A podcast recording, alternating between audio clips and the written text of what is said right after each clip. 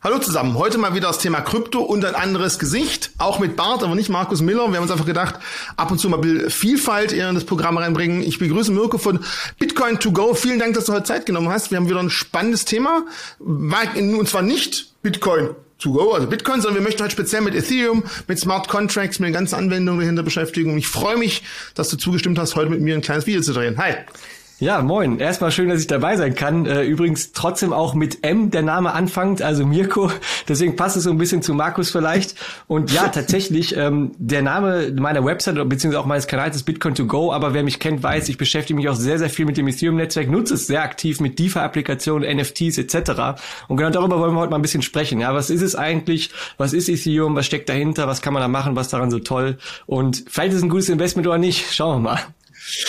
Gut, wie immer werden wir nicht sagen können, aber man, aus den Informationen heraus bildet euch die eigene Meinung. Das ist ganz, ganz wichtig, Darum weil das geht's. Thema ist definitiv ja. noch am Anfang und Information und Bildung ist ja ganz wichtig. Wichtiger als die ersten Ethereums zu kaufen, ist zu verstehen, wie es funktioniert und dann langfristig, glaube ich, was draus zu machen. Das so sieht's aus. Das ist auch meine Devise bei mir auf dem Kanal. Also immer langfristig denken und vor allem eigene Perspektive verstehen und mhm. unsere Perspektive mal mitnehmen als eine Informationsquelle von vielen gegenchecken im Internet. Wir haben uns gedacht, okay, bei Bitcoin ein Megabyte ein Block, circa alle zehn Minuten. Äh, wir haben eine Hashrate, die mit der Rechenleistung des Netzwerkes steigt und fällt. Wir haben spezielle Rechner, die darüber gemeint werden. Alles bekannt, alles mehrfach gesprochen. Und ich habe mal Mirko darum gebeten zu sagen, Mensch, lass uns doch mal so ein bisschen auf das Thema, wie funktioniert eigentlich die Ethereum-Blockchain? Weil oft hört man ja auch, ja, Bitcoin ist auch die einzig wahre dezentrale Blockchain. Da wird ja schon ein bisschen gestichelt und gesagt, bei Ethereum ist es nicht ganz so. Aber auch es gibt keine festen Zeiten, festen Megabyte-Größen. Und da würde ich einfach mal darum bitten, wir gehen davon aus, jeder weiß, wie es bei Bitcoin funktioniert. Wenn nicht, da haben wir und sicher auch du jede Menge Videos dazu. Ein bisschen genauer mal auf die Berechnung der Blöcke im Ethereum-Netzwerk eingehen. Ja, also wir können jetzt ja auch ein bisschen High Level halten. Also ich meine, wenn man sich Ethereum ja. jetzt gerade zu diesem Status quo jetzt anguckt, funktioniert es immer noch auf dem Konsensalgorithmus Proof of Work. Das heißt, ist schon zu Bitcoin grundsätzlich ähnlich. Ja, das heißt, mhm. Miner suchen Blöcke und entsprechend werden die der Blockchain angehängt. Und wie funktioniert das? Sie stellen Rechenpower zur Verfügung. Also auch hier gibt es eine Hashrate, die ist schon deutlich geringer als beim Bitcoin-Netzwerk. Aber hier ist auch der Unterschied, dass man dafür jetzt eben auch keine ASICs braucht, also diese speziellen Miner, die es bei Bitcoin braucht, sondern eben auch normal mit einer Grafikkarte vom Computer das Ganze theoretisch geht. Weswegen gerade in dieser Hype-Phase zuletzt Grafikkarten extrem gefragt waren und es super schwierig war, wenn man sich einen Computer zusammenbauen will und eine Grafikkarte zum ganz normalen Spielen oder sonst was nutzen will. Es war ja. schwierig, schwierig dran zu kommen. Und äh, deswegen ähm, ja, war es ein bisschen auch lukrativ aktuell, aber grundsätzlich ist der Mechanismus so schon ähnlich. Also meiner suchen Blöcke und die werden verifiziert über die Rechenleistung, äh, die sie dort zur Verfügung stellen. Und ja, das ist mal so grundsätzlich der Ablauf. Vielleicht ganz kurz zur Rechenleistung und zu den Minern. Da in China jetzt ja einiges äh, dicht gemacht wurde wegen, oh Gott, oh Gott, viel zu hohem CO2-Ausstoß, schwemmt es bei uns in Deutschland gerade bei einigen Auktionsbörsen wie eBay gebrauchte Grafikkarten rein, die wahrscheinlich aus China kommen. Also wenn ihr da zuschlagen wollt, bedenkt, ihr wisst nicht, wie die Dinger behandelt wurden, wie die gekühlt wurden und und und. Also ein gewisses Risiko ist da. Aber Du hast schon gesagt, die Gamer haben natürlich einen Hass auf Ethereum, vor allem da. Es wird zwar immer von Bitcoin bei Fans gesprochen, die nicht so tief in der Materie drin sind, aber Ethereum ist eigentlich der Angstgegner. Eine Grafikkarte, die Listenpreis vielleicht 1200 Euro kostet, war zum Teil bis zu 3000 Euro gehandelt. Also ist natürlich schon ja, krank. Zum Teil hätte es eher gelohnt, in Grafikkarten als in eine Nvidia-Aktie zu investieren. Ähm, aber das wird ja hoffentlich, weil Nvidia versucht ja auch andere Grafikkarten an den Markt zu bringen, etwas mhm. besser. Wobei man auch sagen muss, Nvidia schützt sich selber. Sie geben jetzt irgendwie die Grafikkarten raus ohne Ausgang an den Monitor. Man könnte jetzt natürlich denken, oh, voll gut, dann werden die nur noch von Miner gekauft. Na gut, Nvidia wird sich einfach denken, dann kommen die später nicht auf den Zweitmarkt wieder und Leute kaufen sich die bei eBay, weil die kann mhm. kein Gamer brauchen und das ist vielleicht auch der Grund. Aber da gibt es natürlich viel Hassel und viel Hass und viel böses Blut, in Anführungszeichen, aber das wird vielleicht auch irgendwann besser. Und du hast jetzt ja gesagt, okay, parallel, Proof of Work, und zwar noch, jeder, der sich ja. mit Ethereum beschäftigt, weiß, wir sind ja so langsam auf dem Umschwenken auf Ethereum 2.0, dass man das Ganze über Staking machen kann, also keine Rechenleistung, sondern Ethereum hinterlegt und damit das Vertrauen in die Blockchain genau. stärkt. Das wäre der größere Schritt, der, der ist ja mittendrin, der bis 22 wahrscheinlich abgeschlossen werden soll. Aber lass uns mal bis dahin beim mal. jetzigen Proof of Work ja. und bei meiner falschen Aussage mit 22 bleiben. Du hast schon mit dem Kopf gewackelt. Leg doch mal weiter aus, wie ist die nähere Zukunft? Ja, also ich kann ja vielleicht auch noch mal so ein bisschen auf die äh, Blöcke beziehungsweise die Unterschiede auch noch mal zu Bitcoin aktuell ein bisschen zu sprechen kommen. Also im Moment ist es zum Beispiel ja auch so, dass du alle 15 Sekunden bei Ethereum Block findest und bei äh, Bitcoin sind es alle 10 Minuten. Dadurch haben mhm. wir grundsätzlich auch, weil auch die Block-Size, also die Blockgröße größer ist bei Ethereum als bei Bitcoin, ist eben auch möglich, mehr Transaktionen pro Sekunde abzuwickeln. Jetzt muss man hier aber auch sagen, bei der Komplexität, die sich durch Ethereum ja ergibt, und Ethereum ist eben äh, nicht wie Bitcoin ja eine Kryptowährung, sondern eher eigentlich eine Plattform, auf der man eben auch dezentrale Applikationen bauen kann. Die Kryptowährung von Ethereum ist ja Ether. Das ist also der mhm. Treibstoff quasi, den man dann auch nutzt, um diese Applikation benutzen zu können. Oder man kann es auch als Geld nutzen. Wo ich aber Bitcoin eher als besseren äh, Wertspeicher sehe als eben das Ethereum-Netzwerk. Also hier ist der Fokus auf den Applikationen und entsprechend muss es auch eigentlich noch mehr Skalierung, also Skalierung ist noch ein wichtigeres Thema eigentlich als bei Bitcoin selbst. Und deswegen kam mhm. eben die Idee, hey, wir müssen das Ganze weiterentwickeln. Ethereum 2.0 wird der Lösungsansatz sein, die Umstellung auf Proof of Stake, was auch ein energieeffizienter Ansatz sein soll. Ähm, Gibt es natürlich immer die Debatten Proof of Work, Proof of Stake, was ist besser? Also als der sichere, aktuell empfinde ich immer noch Proof of Work, aber es wird ein spannendes Experiment und definitiv wird die Skalierung deutlich erhöhen. Nicht nur durch die Umstellung vom Konsensusalgorithmus, sondern auch die Blockchain-Struktur verändert sich. Also durch das Sharding etc. Da wollen wir nicht jetzt zu tief fallen, weil sonst sind wir, glaube ich, lost ab einem gewissen Punkt.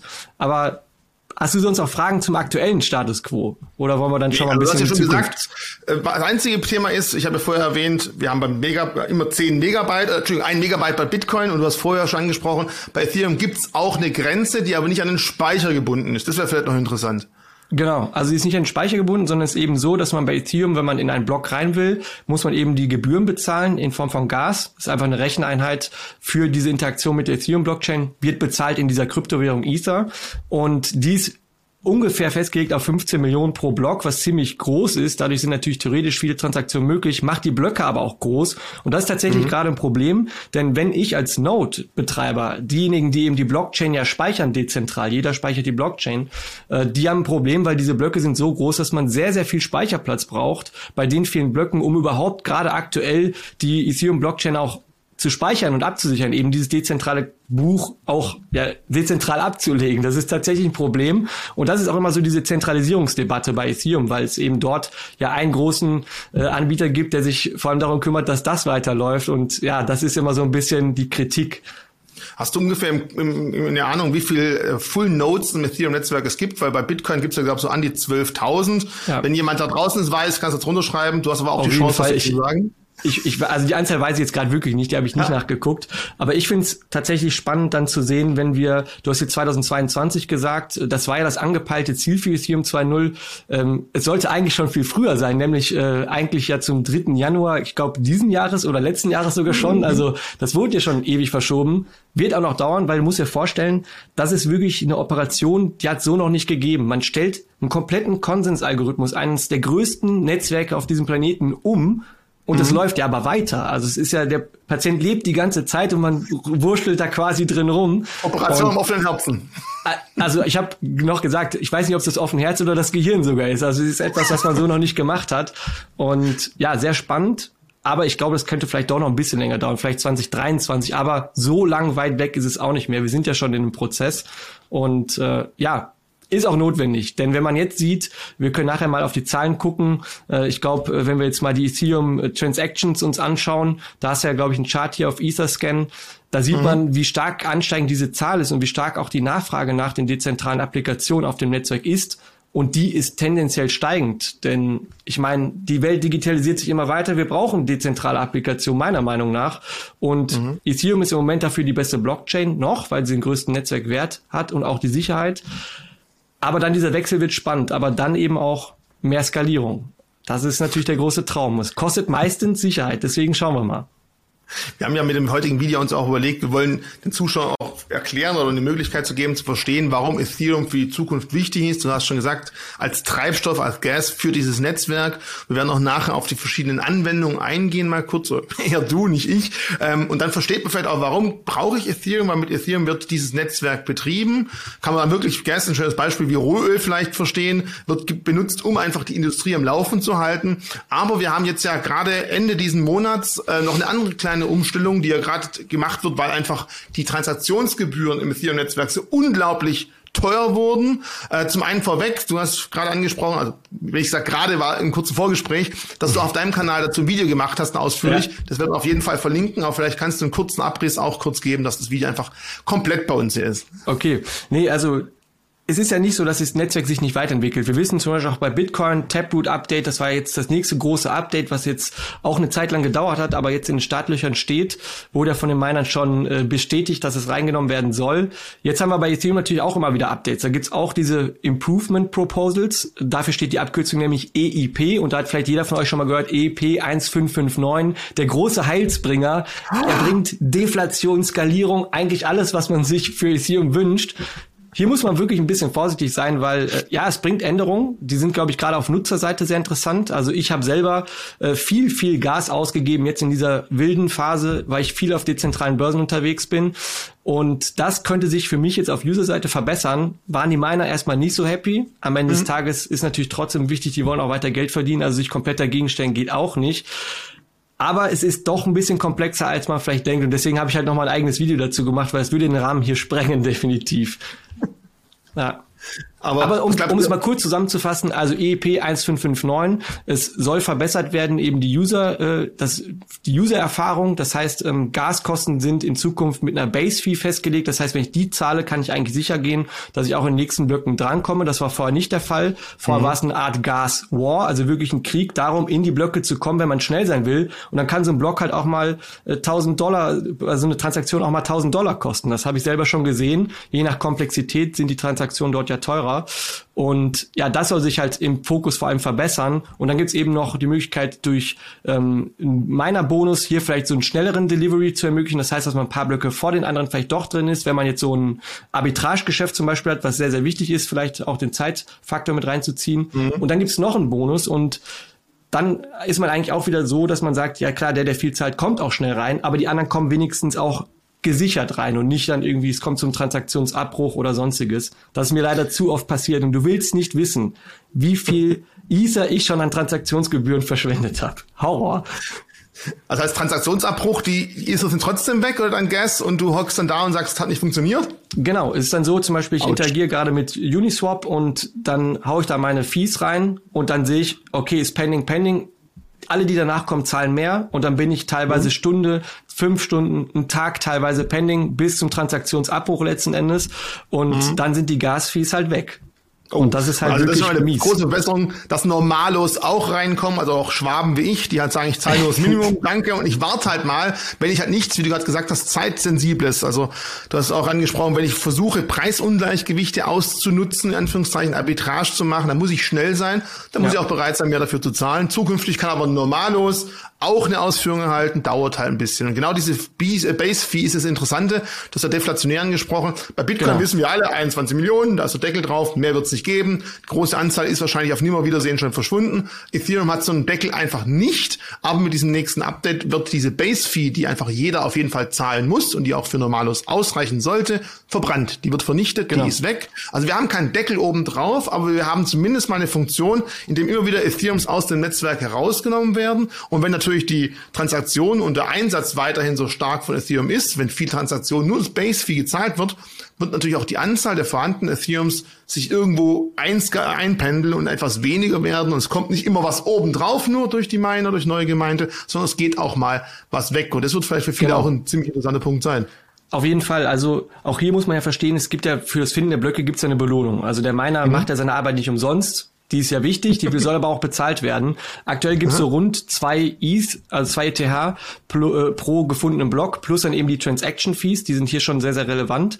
Und mhm. ähm, das wird aber immer wieder angepasst. Und es gibt aber eben anders als bei Bitcoin keine Deckelung auf 21 Millionen, sondern es ist kein Endziel sozusagen festgelegt. Es wird immer wieder angepasst. Sky, sky is the limit. Also es ist ein inflationäres System. Und durch diese Base Fee und das Verbrennen wird gerade in Phasen, wo es sehr, sehr stark das Netzwerk nachgefragt wird, führt es eben dazu, dass schon der Punkt kommen kann, dass das verbrannt, also die verbrannten Fees, weil eben viel Transaction Fees bezahlt werden, höher sind als der Block Reward, also als die Belohnung.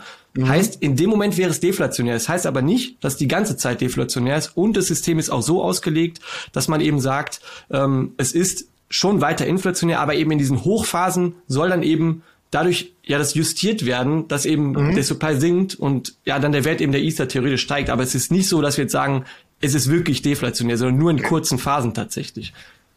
Aber, mehr dazu, wie gesagt, Schritt. im Video. Äh, ich will nicht zu viel verraten. Verlinke ich dann hier unten auf jeden Fall. So, das war genug, mehr als genug als Spoiler. Ähm, ja. Gehen wir nochmal drauf ein, warum überhaupt jemand auf dieser Ether-Blockchain irgendwas schreiben soll, warum eine Transaktion stattfinden. Äh, das sind natürlich diese DeFis der wichtigste Treibstoff dafür, dass einfach Leute oder was Leute Unternehmen über diese Plattform Transaktionen ausführen, Dienstleistungen anbieten und das natürlich wieder verstanden werden sollte. Die Welt wird digitaler, wir brauchen irgendwelche Plattformen, um das abzubilden. Das reine Internet allein reicht dafür einfach nicht, weil wir auch mehr Vertrauen reinbringen müssen, äh, mehr Sicherheit auch reinbringen müssen. Und darum wird es vielleicht in der Zukunft möglich, über Smart Contracts, davon sprechen wir jetzt, mehr geschehen. Ob das immer weiterhin auf Ethereum sein wird, jetzt schreiben Sie hier gleich die erste wieder drunter, ja, Cardano ist viel besser. Bisher gibt es dort noch nicht so viele, aber es gibt andere Plattformen, die ebenfalls Smart Contracts anbieten wollen. Bisher ist halt Ethereum die Plattform da dafür. Und das sieht man auch, wenn man sich mal anschaut, wie viel ähm, verschiedene Netzwerke genutzt werden, um sowas abzubilden. Ich habe jetzt mal auf deinem äh, Raten mal DepthRadar aufgerufen, um halt schon mal genau. sieht, was gibt es denn überhaupt für Möglichkeiten.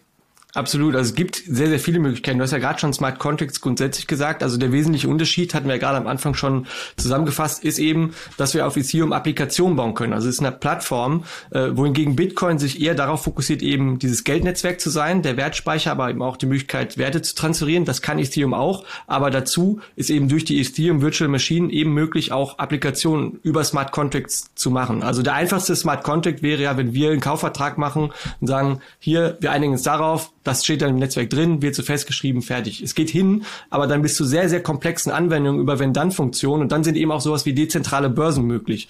Und äh, ich habe schon immer früher gedacht, ich hätte vielleicht doch nicht Bitcoin to go, sondern DeFi to go heißen sollen, weil das ja so echt mein absoluter Schwerpunkt war und ist. Äh, und das ist deswegen der beste Use Case, weil du hier eben über dezentrale Finanzapplikationen ja einen greifbaren Use Case schaffst. Jeder versteht Geld, ich verstehe, wie eine Börse funktioniert, aber jetzt stell dir vor, eine Börse eben ohne die Mittelsmänner, die dazwischen hängen, sondern wir tauschen die Werte direkt miteinander aus.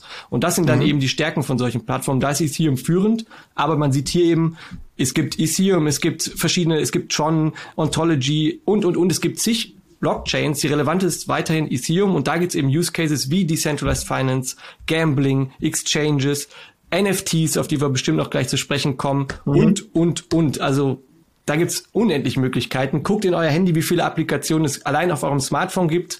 All das ist auch dezentral abbildbar. Ob es immer sinnvoll ist, ist natürlich eine andere Sache.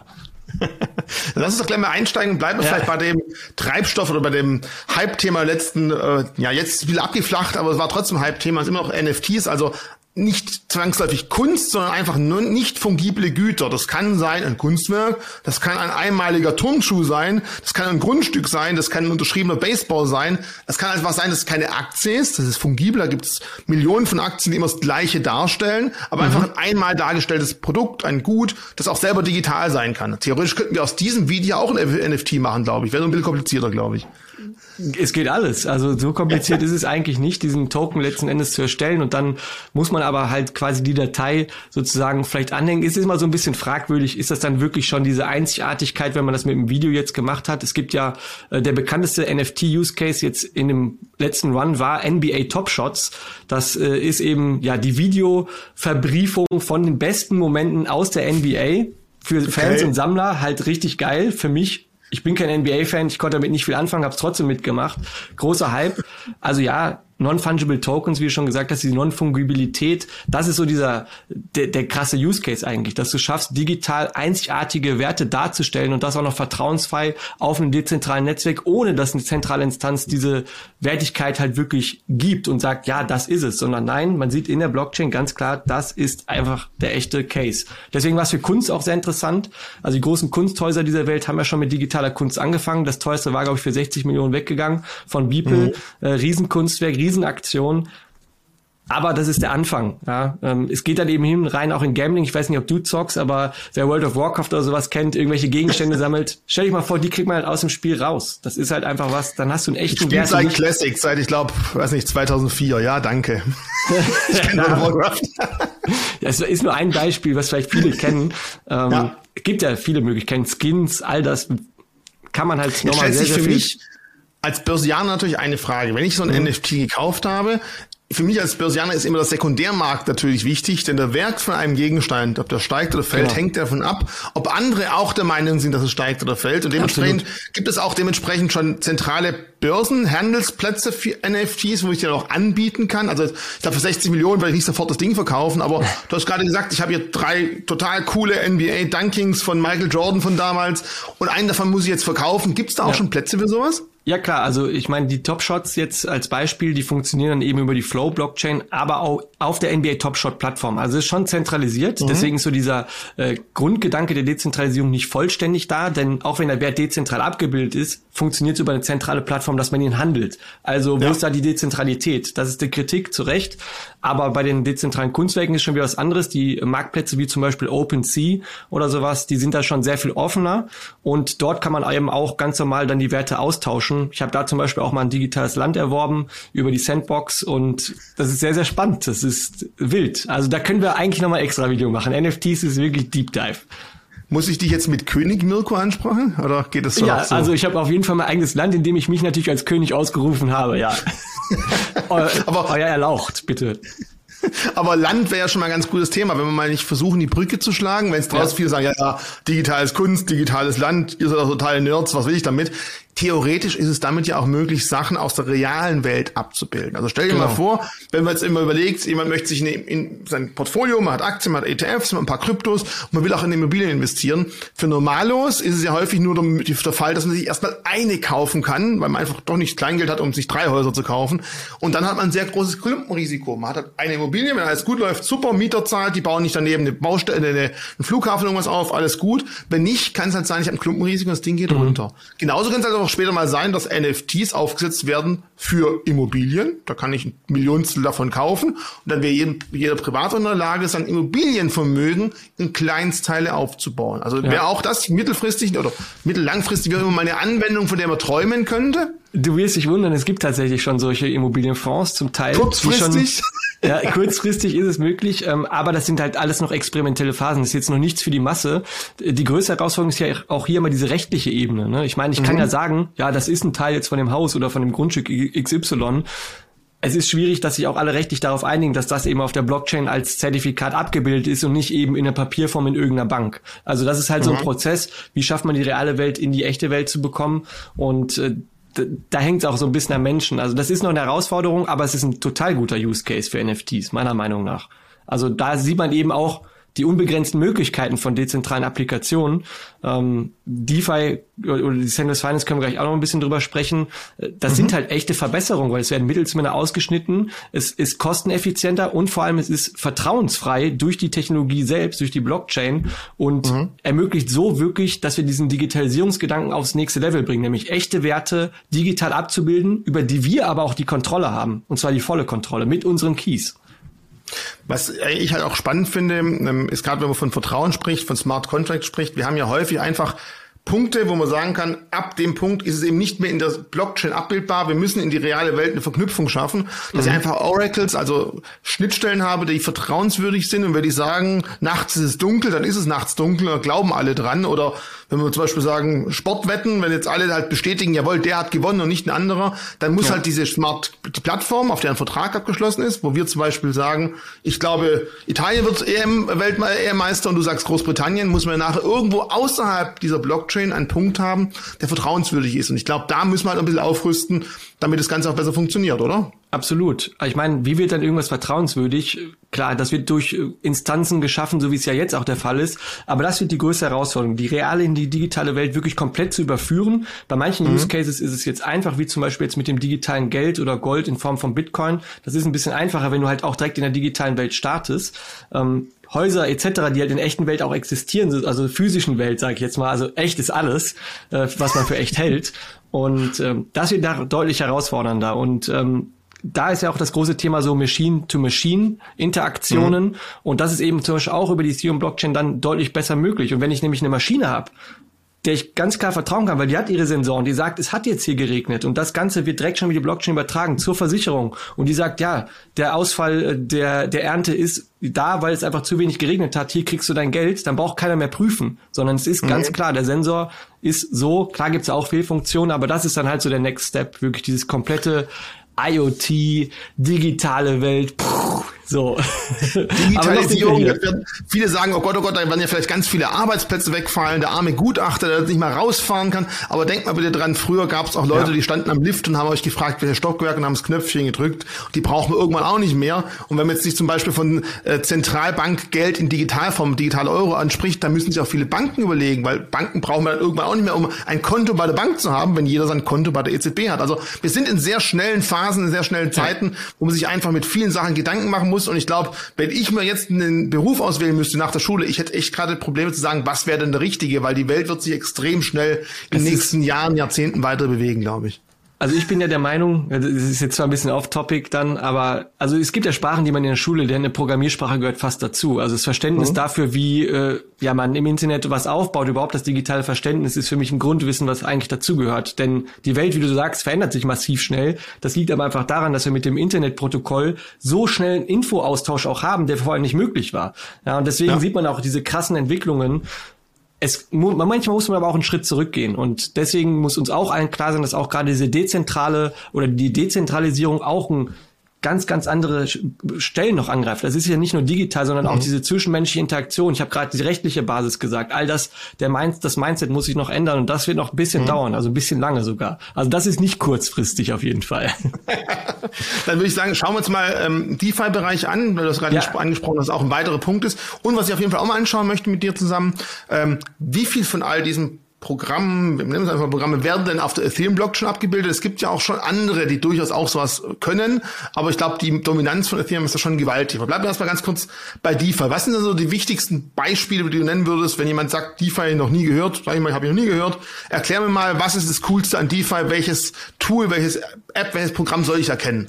Ja, also das ist auch kein Schild oder keine Empfehlung oder sowas, sondern wirklich ja, ein Tool, das ich ja nutze. Ich habe es auch schon erwähnt und da wir hier bei der Börse Stuttgart sind, macht eine Börse dezentral ja auch irgendwo Sinn. Und deswegen ist für mich klar, äh, der wichtigste Use Case oder beste aktuell ist ähm, Uniswap als dezentrale Börse, wenn wir jetzt im DeFi-Bereich sind. Und ja, eine Börse ist eben auch Finance. Also du kannst ja eigentlich alle Finanzapplikationen vorstellen, die wir haben, kann man ja dezentralisieren. Das heißt, komplette Bankdienste, Services wie Kreditvergabe, ja, die kann man zum Beispiel über das AWE-Protokoll abbilden. Man kann auch Kreditversicherungen machen. Das geht äh, über äh, WNXM, ähm, NXM, so ist es, Nexus Mutual, sorry. Äh, dann hast du noch viele andere dezentrale Applikationen. Wenn man mal genau, du zeigst es ja hier gleich wahrscheinlich auch noch bei DeFi Lama oder beziehungsweise DeFi Pulse. Ähm, mhm. Da sieht man ja auch, welche Applikationen gerade auch relevant sind. Und da ist zum Beispiel auch ein dezentraler Stablecoin in Form von MakerDAO sehr, sehr wichtig. Und ja, also gibt's übrigens neben Uniswap natürlich auch andere dezentrale Börsen auf anderen Protokollen. Die sind nicht irrelevant, aber die meiste Musik spielt eben bei Uniswap. Das heißt dann über diese dezentrale Börse kann ich dann äh, eine Kryptowährung gegen eine andere tauschen und habe dementsprechend genau. eine günstige Gebühr als bei klassischen Plätzen, wo man es aber versuchen kann? Kommt immer auf die Marktphase halt an. Das muss man auch ganz ehrlich sagen. Also ähm, jetzt in der Marktphase wie jetzt, wo es ruhiger ist, ist das Netzwerk nicht überfüllt. Und ich habe ja vorhin erklärt, wie wichtig ist, dass man eben das Gas einsetzt. Und deswegen wird diese EEP 1559 mit dem Base, äh, mit der Base Fee sehr wichtig es kann teurer sein. Das heißt, man muss, sollte schon gucken und Preise vielleicht vergleichen. Aber Uniswap hat den Vorteil, ich kann sofort jeden ERC20 Token gegeneinander austauschen. Das heißt ja Swap und es ist wirklich, man hat zwei Felder, das gegen das und fertig. Man schickt die Transaktion also ERC20, alles was auf der Ethereum Blockchain basiert, kann dort getauscht werden und genau. nicht Ethereum gegen Bitcoin zum Beispiel. Diesen genau, Cross das geht nicht. Es geht, nicht. Aber man kann verpackte Bitcoin ja dort handeln. Das heißt, Bitcoins, die hinterlegt wurden als Wrapped BTC. Also du siehst, es ist alles möglich theoretisch auf der Ethereum Blockchain, was ja dann auch so interessant macht. Ja, man hat eben nicht nur den Use Case Geld, sondern man kann durch die Applikation sehr viel mehr das Netzwerk noch greifen. Ob es jetzt ein Sammelkartenspiel ist oder eben eine Börse, die ich dort nutze, das ist eben mehr als Bitcoin kaufen und auf die Wallet legen. Das muss man mhm. ganz klar aktuell sagen.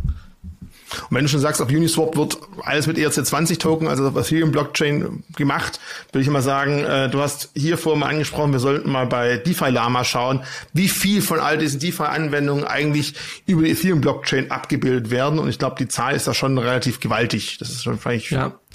Also wenn man sich das jetzt mal anguckt, hier sehen wir ja 83 Milliarden US-Dollar sind gelockt, also sind in DeFi-Applikationen drin. Das heißt entweder in der Börse, wo man ja auch dann eine Liquidität schaffen muss, damit überhaupt ein Handel stattfindet. Das heißt, mhm. bei einer normalen Börse weiß ja, wie es funktioniert. Ihr stellt die Liquidität sozusagen zur Verfügung, sorgt für den Handel und hier auf dem dezentralen Platz machen wir das alle selber. Das heißt, wenn ich jetzt paar Coins rumliegen habe, kann ich die da reinlegen, kriege dafür dann auch ein bisschen was an Geld, was ich damit verdiene und dann kann Handel stattfinden, um es mal ganz mhm. salopp und einfach zu formulieren. Mhm. Und sei es Kreditvergabe, andere Protokolle, 80 Milliarden US-Dollar ist für mich ein relevanter Markt. Klar ist er noch klein im Vergleich zum großen Finanzmarkt, aber das ist eben die Fantasie, die hier drin steckt. Und Insgesamt sind es, glaube ich, wenn du mal auf All gehst, ähm, 100 oder 110 Milliarden. 9, genau. 110, da ja. sieht man halt, die Dominanz von Ethereum ist halt wirklich gewaltig. Und ja, das sollte man an der Stelle auf jeden Fall nicht vergessen. Also das ist quasi, wenn dieser Markt weiter wächst, brauchen wir dafür den Rohstoff, der Rohstoff Ether und dementsprechend genau. wäre das ein positiver Aspekt für Ethereum für den langfristigen Anlagehorizont. Wenn jemand dran glaubt, wenn ihr alle sagt, ja genau, einmal Stecker ziehen, alles ist weg. Also mir hat natürlich hier auch sehr viel auch von Verständnis und ich glaube auch viel, wenn man es anwendet, kommt man auch langsam näher an die Geschichte ran. Mhm. Äh, jemand, der sich bisher mit Aktien beschäftigt hat und von jetzt auf nachher auf das Thema geht, für den klingt das wahrscheinlich alles extrem eigenartig. Aber mittelfristig könnte es auch durchaus sein, dass auch vielleicht mal Aktien in einer Blockchain abgebildet werden, Eigentumsanteile und nicht zwangsläufig nur solche Dinge, mit denen sich vielleicht viele noch gar nicht beschäftigt haben. Auch das wird sicherlich sehr, sehr spannend. Und auch da ist die Bundesregierung am Arbeiten dran, dass dafür eben die entsprechenden gesetzlichen Regulatorien gegeben werden. Eigentumsanteile, Schuldscheine, all solche Sachen und theoretisch an der Börse wie bei uns werden Aktien, werden Eigentumsanteile gehandelt, werden Schuldscheine, genau. werden Anleihen gehandelt. Also auch das kann sein, dass wir in, weiß nicht, fünf, zehn, keine Ahnung, wie viele Jahren da sitzen und darüber sprechen, wie Eigentumsanteile über die Blockchain an Daimler gehandelt werden können. Absolut. Und äh, tatsächlich gibt's auch schon auch hier wieder tokenisierte Aktien. Es gibt ja immer ja. so ein paar wilde Anbieter, die dann einfach was auf den Markt hauen, ob es reguliert ist oder nicht. Man kann ja alles tokenisieren. Ich, wenn ich jetzt zehn Tesla-Aktien nehme und äh, ein RC20-Token dafür mache und dir sag, hey, ich hab die, dann kann es ja sein, dass wir schon Handel stattfinden lassen können. Also ist mhm. schon theoretisch viel möglich, aber auch hier ist wieder diese Brücke, ähm, wird eine Herausforderung, weil wie schafft man wirklich diese Assets dann auch wirklich komplett dort abzubilden auf der Blockchain und die auch wirklich, dass alle das auch akzeptieren. Also sagst, der Glaube ist ja hier wichtig, natürlich der Glaube daran, dass dieses Netzwerk auch in Zukunft ja wichtig und relevant ist. Und das ist eben, das darf man bei der ganzen Geschichte nie vergessen. Ethereum ist jetzt das größte dezentrale Applikationsnetzwerk, aber es gibt Herausforderer, genauso wie es auch zu Bitcoin Herausforderer gab. Bitcoin hat sich als Zahlungsmittel durchgesetzt, als die Kryptowährung und digitales Gold. Für Ethereum die sind der Platzhalter. Dieser Wechsel auf 2.0 wird sehr, sehr relevant, ist aber auch riskant. Klappt es irgendwas nicht, ist das Vertrauen vielleicht weg und die Applikationen wandern woanders hin. Oder vielleicht später alles sowieso auf der Bitcoin-Blockchain, weil sie eh die sicherste ist. Also auch das ist noch ein Zukunftsmodell, was man hier nicht ausschließen soll. Fakt ist für mich, die nahe Zukunft, also jetzt, die Gegenwart spielt auf der Ethereum-Blockchain ab und macht's wirklich spannend, das auch mal auszuprobieren, weil dann ist dieses ganze, oh, was ist das alles, greifbar. Man merkt, man macht was, aber passt da immer auf, probiert's aus, aber riskiert nicht zu viel. Also ich habe früher auch auf Alta Vista, Lycos und Yahoo bei im Internet gesucht und heute, ich weiß gar nicht, was es davon überhaupt noch gibt, ist Google die Dominanz. Also nicht zwangsläufig, wer als erstes da ist, muss der Beste sein. Du sagst es auch, nee, klar. Bitcoin hat sich stark verteidigt, hat natürlich jetzt durch die für den Kryptomarkt lange Historie einen sehr, sehr hohen Vertrauensbonus gekriegt. Das heißt aber nicht, dass irgendwann ein wilder, junger, neuer Herausforderer, ich habe vor zum Beispiel von Cardano gesprochen, viele würden jetzt auch, das vor von Maschinen zu Maschinen, Jota gleich in den Ring werfen, weil wir haben auch ganz viele Fans davon. Also es ist nichts, sicher ist nur, dass nichts sicher ist, Punkt. Das muss man erstmal ganz klar sagen ja, dem Thema. Absolut, das stimmt, obwohl ich schon sagen muss, wenn man jetzt die Vergangenheit anguckt, also von allen dezentralen Netzwerken halte ich Bitcoin für das am nachhaltigsten. Das muss man ganz klar sagen, weil der Sicherheitsaspekt Aspekt und gerade diese Stärke von dezentralen Netzwerken ist eben auch die Sicherheit und das Vertrauen, was ja eben mhm. nicht notwendig ist durch das Netzwerk. Das ist bei Bitcoin schon mit Abstand am höchsten. Das muss man ganz klar sagen. Aber Innovation findet aktuell woanders statt und ich finde Innovation spannend. Da gehen Sachen mhm. gut, da gehen Sachen schlecht. Wir wissen alle, äh, dass es auch den größten Müll auf der Ethereum Blockchain gibt in Form von ICOs, früher Tokens. Es gibt unendlich vielen Müll dort. Aber all das hat uns jetzt hierhin gebracht. Wir haben dezentrale Applikationen, wir sprechen über DeFi, einen 80 Milliarden US-Dollar Markt, vielleicht sogar mehr und eben ja wirklich ein Wandel, den die Banken auch erkennen und sehen. Es gibt ja nicht umsonst auch schon Real Life, also im echten Leben Kooperationen auch zwischen diesen Netzwerken, um eben hier was auszuprobieren. Denn ja, auch die Banken Börsen, was weiß ich, ihr beschäftigt euch ja auch damit, die wissen, ja. es hat halt auch mal ein neues Zeitalter geschlagen ab einem gewissen Zeitpunkt. Jetzt mal ein letztes Beispiel zum Thema DeFi. Gibt es also wirklich die Möglichkeit, wenn ich sage, okay, ich brauche einen Kredit und ich gehe nicht zu meiner ja. Bank, ich brauche einen Kredit von 2,5 Ethereum, kann ich dann sagen, ich bin bereit dafür 2%, 4%, 6% zu zahlen und habe dann eine Plattform, muss da vielleicht noch ein paar persönliche Dinge preisgeben, weil diejenigen, die mir Geld leihen, wollen ja auch wissen, wem leihe ich das, digital schön und gut, die vertrauen Ethereum, aber nicht mir erstmal und dann gibt es dort welche, die sagen, ja, mache ich, mache ich nicht. Kann man sich das wirklich schon so vorstellen? Ja, also es ist quasi die Weiterentwicklung vom P2P-Lending, nur mit dem ja. Unterschied, dass man das auch nochmal ein bisschen breiter darstellen kann. Also ich gebe mein Geld quasi in einen Topf und du kannst dich an diesem Topf bedienen. Wir können aber auch direkt mhm. miteinander interagieren. Ich würde immer den Topf gehen. Und du musst natürlich trotzdem auch ein bisschen Sicherheiten hinterlegen. Also es reicht nicht nur zu sagen, hier bin ich und jetzt geht's los. Also Sicherheiten sind da schon auch noch ein, ein Thema. Und je mehr Sicherheit du gibst, desto niedriger ist natürlich dein Zinssatz, für den du das Geld leihst. Aber ja, das ist alles schon dezentral abbildbar und wird tatsächlich viel genutzt. Also Aave-Protokoll zum Beispiel kann man sich da gerne anschauen. Die haben mhm. auch eine äh, Echtlizenz, dass man auch quasi das Ganze auch mit Fiat-Geld machen kann über deren Plattform. Das ist sehr spannend und ist so eine erste Brücke zwischen ja der echten Finanzwelt und der dezentralen Finanzwelt. Also ich muss aufhören mit dem echt und unecht, denn es ist alles echt. Es ist alles echte Werte.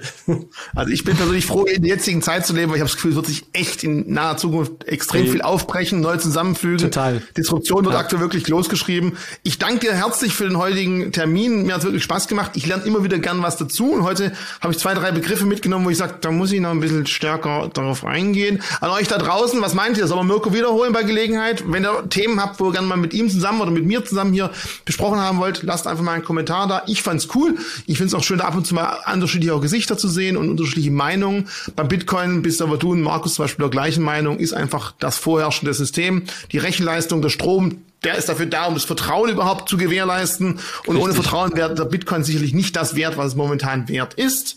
Das Absolut. ist einfach ein ganz klarer Fakt. Von meiner Seite aus vielen Dank. Mirko, das letzte Wort gehört bei dir. Äh, dir bis zum ja, nächsten Mal. Also mir ist auch Spaß gemacht, auch wenn wir hier den Bauchladen jetzt ganz weit aufgemacht haben. Ihr seht diese Vielfältigkeit dieser ganzen dezentralen Welt. Also wenn ihr Bock habt, äh, gerne habe ich auch Lust nochmal auf eine weitere Runde. Es gibt für jeden Bereich nämlich auch noch wirklich echt schöne Deep Dives. Also es macht Spaß, probiert euch aus und seid dabei immer vorsichtig. Das war unsere Meinung, unsere Ansicht. Ihr kennt die Regeln. Stay safe. Also vielen Dank. Mach's gut. Ciao.